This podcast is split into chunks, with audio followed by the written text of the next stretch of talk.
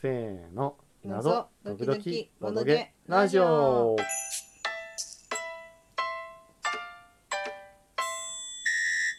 アンロックタイムレスアドベンチャー遊びましたうね、ん、遊びましたついに我々が積みに積んでいたアンロックすべて崩し終えました崩しちゃったこれが、えっと23456作目になりますねお毎年多分1回アンロック出てるはずだからーへー6年経ったってこあと本いや当そん年2回ぐらい2作ぐらい出てるのかなうーんそうかもしれないだと思うだってあの1作目がさ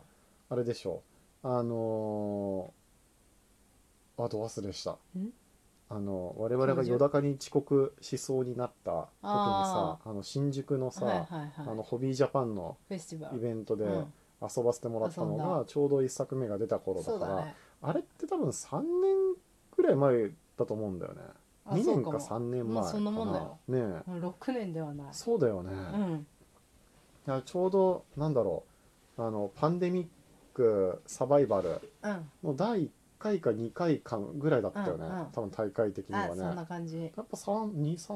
やっぱだから年に2作ぐらい出てんのかなそうかもうんそんな気がしますねはいはいそして今見たけれどもこの後にアンロックのシナリオの回答はスペースクラウンスペースカウボーイのフェイスブックのページにありますって書いてあるわこれ見たらもしかして今まで我々はしっくりこなかったやシつナリオの回答へえす全てごいある面んじゃ白ないかしいら解説ってことどういうことなのかなわおあまあとで見に行こちょっと置いておきましょう、いきなりなんか雑談から入ってしまったけれど も、えーホビージャパンさんからリリースされている「えーアンロック」という、まあ、謎解き系のボードゲームの、うんえーまあ、シリーズ6作目を、えー遊んだ次第でございます。えーアンロックシリーズはですねあのいわゆるあのカルカソンヌとかと同じぐらい、えーサイズの箱に入ったゲームで、まあ、あの3つのシナリオが毎回入ってますようと、うん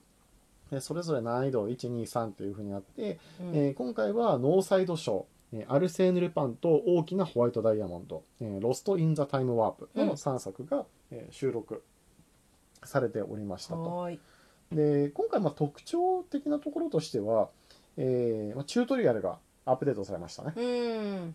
確かあにのシリーズ2作目で確かあの期間だっけちょっとなな名前忘れてたなんだっけな装置あ装置だ装置、うん装置っていう概念が新しく出てきて、まあ、チュートリアル2.0になりましたけれども、このシリーズ6作目でいわゆるあの鍵という概念がなくなり、うんえーまあ、バージョン3になりましたと。なりまでした鍵がなくなって、えーまあ、装置に集約されたっていそうだうね感じですね。そうだねなんで今まではあの次のステップに進もうとするときは必ず4桁の数字っていうのが分かっていたので、まあ、必ず謎を解いたら4桁の数字に、えー集約するというのがあらかじめ分かっているし、えーまあ、ある種それがヒントにもなっていたっていうところがあのゲーム的な歌詞としてもあったんじゃないかなと思うんだけれども、この全てを、えー装置にすることによって、うん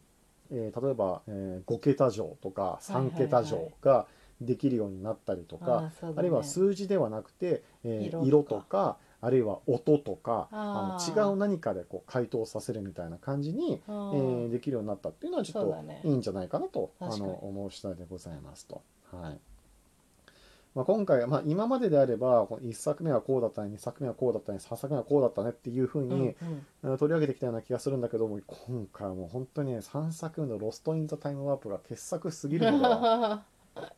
これ二ね作目も面白かったよ。二作目も悪くなかった。うんあ2作目はあの我々あの行ったことがあるじゃないあ、のそパうリねに。うん、なんであのノートルダム寺院とか、うん、エッフェル塔とか、そうだね。あの何自分たちが行って、えー見たことがある場所っていうのがこう舞台になってたし、うん、あうん、のパリ万博。そうねパリ万博みたいな、ちょっと比較的あの馴染みというかあの、まあ、親近感のあるテーマっていうのがんん良かったかもしれないね。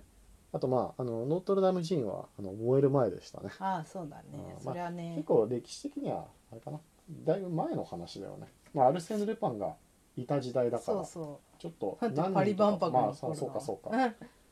うん、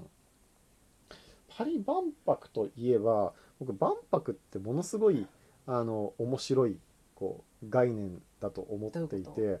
あの万泊になって初めてその展示するとかあの一覧化するっていう概念が出てきたんじゃないかなと思うんだよね。おあのそれまではあのお店っていうのは、まあ、御用聞きっていう言葉もあったけれども、うんあの商人があの売りたいもの一式を持って、まあ、貴族の館を訪ねて、うんまあ、そこで、えー物をこう売っていくうんっていうのが基本スタイルだったんだけれど、うあんの万博以後はあのデパートっていう概念が、えーヨーロッパに現れてですね、まあへー商品をそこに取り揃えておいて、えーまあ、買い物に来る人たちが選そんでくるのお店側にやってくるっていう、あのそれまでこの売りたい人が買いたい人のところに持ってくのではなく売りたい人がそこにいて買いたい人がやってくるってういう、ーんあの図式がその変わったんだけれど、うんちょうどそれがこの万博の位置あの時期と一致していあて。そうなのあの万博もあの世界全国さまざまなこう発明品とかうん文化的なものを展示して、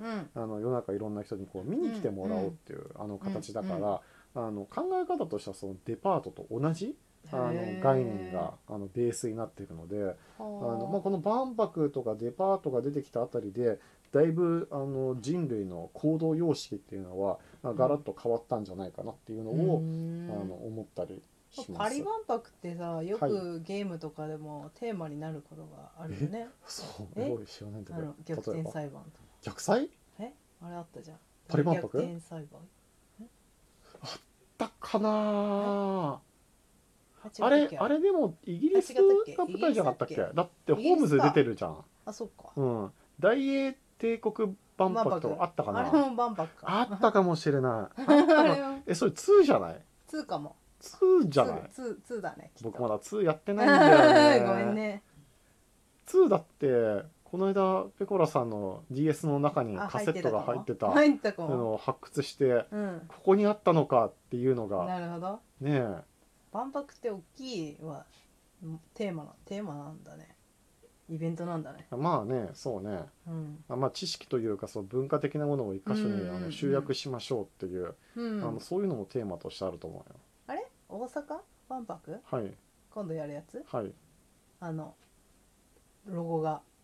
あの結構言われたちょうどやねつ今日発表された 「あの殺してロゴ」って いうえ殺してるロゴじゃないでしょいや失礼いたしましたい。の命命なんちゃらでしょあそうなの命の命の輝輝ききだだってはい命はいはいなんかちょっとねソシャゲに出てきそうだよね命の輝きってね あるあ命の輝きまたドロップしなかったみたいないや本当敵じゃないのあれー、まあ、ちょっと、脱線しちゃったローストインのタイムワープの話をしようローストそうこだれねね面白かったと思う。こねれ我々最初結構詰まったね詰まっためっちゃ詰まった、迷子だった迷子だったよねねこんなに久しぶりに迷子になるそうそうそう最初の10分ぐらいは何をしていいかさっぱり分かんなかったけれども、うんまあでもその後結構サクサクギリギリ最脱後ま出でできたねまあ、脱出ギリギリっていうか成功できあたのねそうね、まあ、でもね9分ぐらい残ってたから、うん別にそんなに時間にはそう終だわねらなかったと思うねうん今までで一意外番ダメだったのってどれだあれだよあの推理のやつあれかホームズモチーフのやつかそうそうそう、はいはいはいあれ確か10分ぐらいオーバーしたんだったかな、うんあれ難しかったねでもあれ面白かったと思うあれ面白かっえでもこれもあれあでもあれの方が面白かったか なたホームズの方がうんホームズベストな気もするな ううんんでもこっちも面白かったよ確かにね、うん、こうして振り返ってみるとやっぱりあの一箱に一作ぐらいはいやもうこれもうめっちゃ面白いわっていうのがあったんじゃないかなっておいう気気にがす入りるみたいなのがねう、んこうして振り返ってみるとさあのなんだっけ、えーと恐竜が出てくるうん、あのんジュラシック・パーク風のやつも面白かったと思うし、うんうんあの西部劇のあの鉄道のやつもあーはいはいはい結構面白かったし、ね、あとあのオズの方法作るも面白かオっズたの魔法使いも良かったと思う、うんあとは水族あ水族じゃないやあのなんだっけ潜水艦あ潜水艦からの脱出みたいなやつもね、良かったよね、うん、面白かっうんあノーサイドおめえは許さないけどなたなんでなんでノーサイド教授嫌いなのいやでもねノーサイド今回の難易度1として挙げられているノーサイド賞はうんまだまだよかったまだ悪くはないいつものあの子も出てきたからしいねつものあの子もねねうん面い白やかーっちたょっとねやっぱねノーサイドが出てくるのはねこれ難易度下げてるというか、子供向けというかねなんというかちょっとよへえくわ面かんない白けいれとど思もうけどななんかねしっくりこないんだよね本当えしっくりきたでしょ今回のいや例えばさこれとかさどういうこないやわかるよわかんるのよえいやおかしいでしょこヒれュッてそうそうそ言ってやるわけでしうょあとこうこうこれこれもあったじゃないこれあったあったあった、ねいいじゃんいいじゃんいやもちょうっとねコミカルな感じあまあコミカルだねううんんまたしてやられたみたい な宿宿敵みたいそなうね また逃げられたみたいなこれキャラクター的には何なんだなんかバイキンマンポジションなのえーななんなのこれはあなんなんていうのわかんない宿敵だよ宿敵うんうんまあちちょっとまあ我憎々めがない倒さ倒さなければならない敵憎めないキャラクターではあると思ううよ、んうん毎回逃げられてるからねまあそうね面白いと思うよ面白いと思いますはいいやー次は一応あのアンロックエピックアドベンチャーっていうのがあるんだあのもうアプリには入ってるんだけれどはいはいはも、いまあ多分日本語版がまだ今作ろうとしてるとかこれからとかあのももしかしたらあの本来はあの夏の夏じゃないや秋のゲームマーケットでリリース予定あーなとか、るほどねそんな感じだったのかもしれません今回こうのん紙が大きいのがあそうね増えたね結構ね、うんうん多かった気がするこれやっぱホームズ以降なのかなどうなんだろうなんかこうないんうかのそのぐらいだよ増ねえた後ような半気がから増えてきすたるなねうん、そうね、うん面白かった面白かったと思いますいやはアーいンロックやっぱり遊んでよかったなうんよかったねどれも外れがないというか安定してあのる安そう安定感がある、うん、いいと思いまいいと思いますコンポーネント破壊もないしねないねこういうの好きですよすいいと思いまはい、じゃあそろそろお時間となりました、すはいえー今回も聞いていただきまして誠にありがとうございますこの謎解き時ボードゲラジオではいろいろなボードゲームや謎解きの、えー作品をまあ紹介するラジオでございます、えー次回また、えー聞いていただければ幸いですありがとうございました、バイバーイまたねー